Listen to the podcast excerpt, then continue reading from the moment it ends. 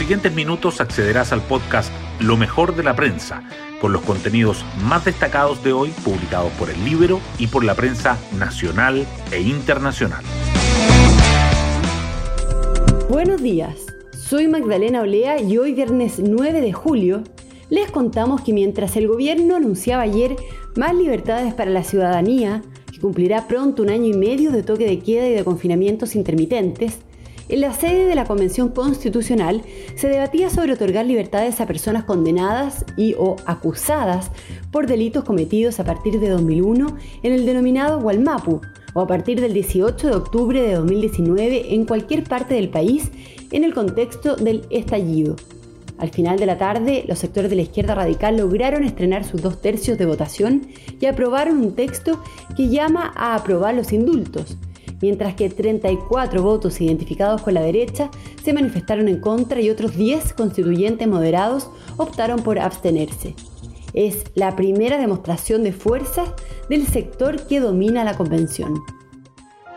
Las portadas del día. La Convención Constitucional sigue destacando las primeras páginas. El Mercurio dice que la Convención aprueba una declaración para pedir acelerar el indulto a los detenidos del 18 de octubre e incluir a los presos políticos mapuches desde 2001. La tercera, en su foto principal, agrega que con la convención pide máxima celeridad para el proyecto de indulto. Y el Libero entrevista al constituyente independiente Rodrigo Logan. Me sentí en una asamblea constituyente y no en una convención constitucional, sostiene. Los cambios en el plan paso a paso también sobresalen. El Mercurio señala que los incentivos a la vacunación, a las clases presenciales y la apertura de más sectores de la economía marcan las modificaciones. La tercera remarca que los cambios dan más libertades a las personas vacunadas e incluyen toques de queda por región. El diario financiero subraya que las acciones ligadas al retail y al consumo responden favorablemente al anuncio. Además, el libro abre con Yana Proboste que podría no ser candidata presidencial, el escenario que maneja la democracia cristiana. La tercera con el mercado laboral que retrocede en medio de la crisis por COVID y solo en junio se perdieron 209.000 empleos. El diario financiero con que el gobierno presentará en agosto una estrategia tributaria y económica para apoyar la transición energética. También los diarios destacan los resultados de la encuesta CACEN en materia de educación, empleo, salud y servicios básicos que los Juegos Olímpicos de Tokio serán sin público en las tribunas y que Haití detiene a los presuntos asesinos del presidente Moise, mientras que la disputa por el poder entre Joseph y Henry complican la transición. Temas del Libero. La periodista del Libero, Francisca Escalona, nos cuenta sobre el escenario que maneja la DC para la presidencial. Por segunda vez, el Consejo Nacional de la Democracia Cristiana se aplazó. Inicialmente, la convocatoria de la Junta Nacional era para el 21 de junio, luego la cita se cambió para el 5 de julio y ahora la nueva fecha apunta al 12 de este mes. En la instancia deberán definir una carta presidencial y desde la interna del partido aseguran que se pasean por distintas posibilidades considerando los resultados de la primaria de este 18 de julio cercanos a la directiva de la Falange plantean que si Gabriel Boric y Sebastián Sichel fueran los ganadores, Proboste podría desistir del sillón presidencial. Los escenarios favorables para la senadora serían más bien aquellos que le permiten conquistar el centro. Por ejemplo, a través de un triunfo de Joaquín Lavín y Daniel Jadwe. Pueden encontrar esta nota en www.ellibero.cl. Hoy destacamos de la prensa. La Convención aprueba pedir acelerar el proyecto de indulto a los detenidos del 18 de octubre e incluir a los presos políticos mapuches desde 2001. Si bien al principio hubo dispersión en la izquierda, que presentó dos propuestas distintas, al final lograron ponerse de acuerdo y apoyar una declaración con 105 votos a favor, es decir, dos tercios, 34 en contra y 10 abstenciones. Este texto asegura que el órgano constituyente, sin pretender interferir ni arrogarse a las atribuciones de otros poderes del Estado, tiene la responsabilidad política de pronunciarse frente al país, según dice textualmente.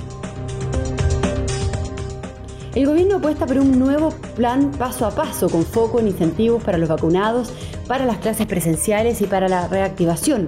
Los colegios y los jardines infantiles podrán abrir de manera voluntaria en comunas en cuarentena. Además, se permitirá público en estadios, cines y al interior de restaurantes siempre y cuando se cuente con el pase de movilidad. Los gremios empresariales valoran el anuncio y esperan que contribuya a la reactivación. El mercado laboral sigue lejos de reactivarse y en junio se perdieron 209.000 puestos de trabajo. Un informe del Centro de Encuestas y Estudios Longitudinales de la Universidad Católica mostró que pese al repunte de la economía, la recuperación del empleo no solo se estancó, sino que retrocedió.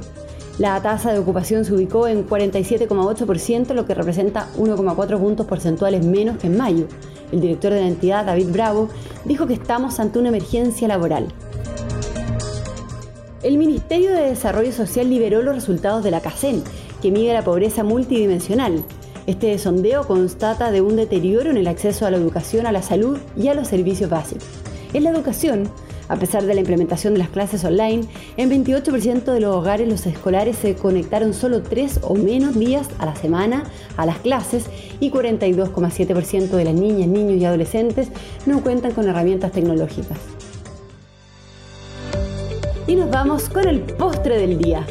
La editora de tiempo libre de Libero Pía Orellana nos trae los imperdibles para este fin de semana. Recomendación es para todos los que valoran el buen periodismo.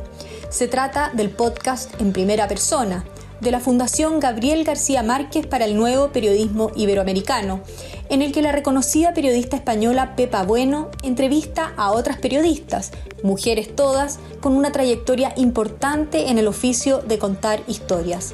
La argentina Leila Guerriero, la chilena Mónica González y la española Soledad Gallegos Díaz son algunas de las profesionales que conversan sobre el arte de escribir, de fotografiar, de investigar. Son ocho capítulos y el podcast en primera persona se puede escuchar en Spotify, Podium Podcast y Apple Podcast, entre otros. Bueno, muchas gracias. Nos despedimos y nos volvemos a encontrar el lunes en un nuevo podcast, Lo mejor de la prensa. Que tengan un muy buen fin de semana.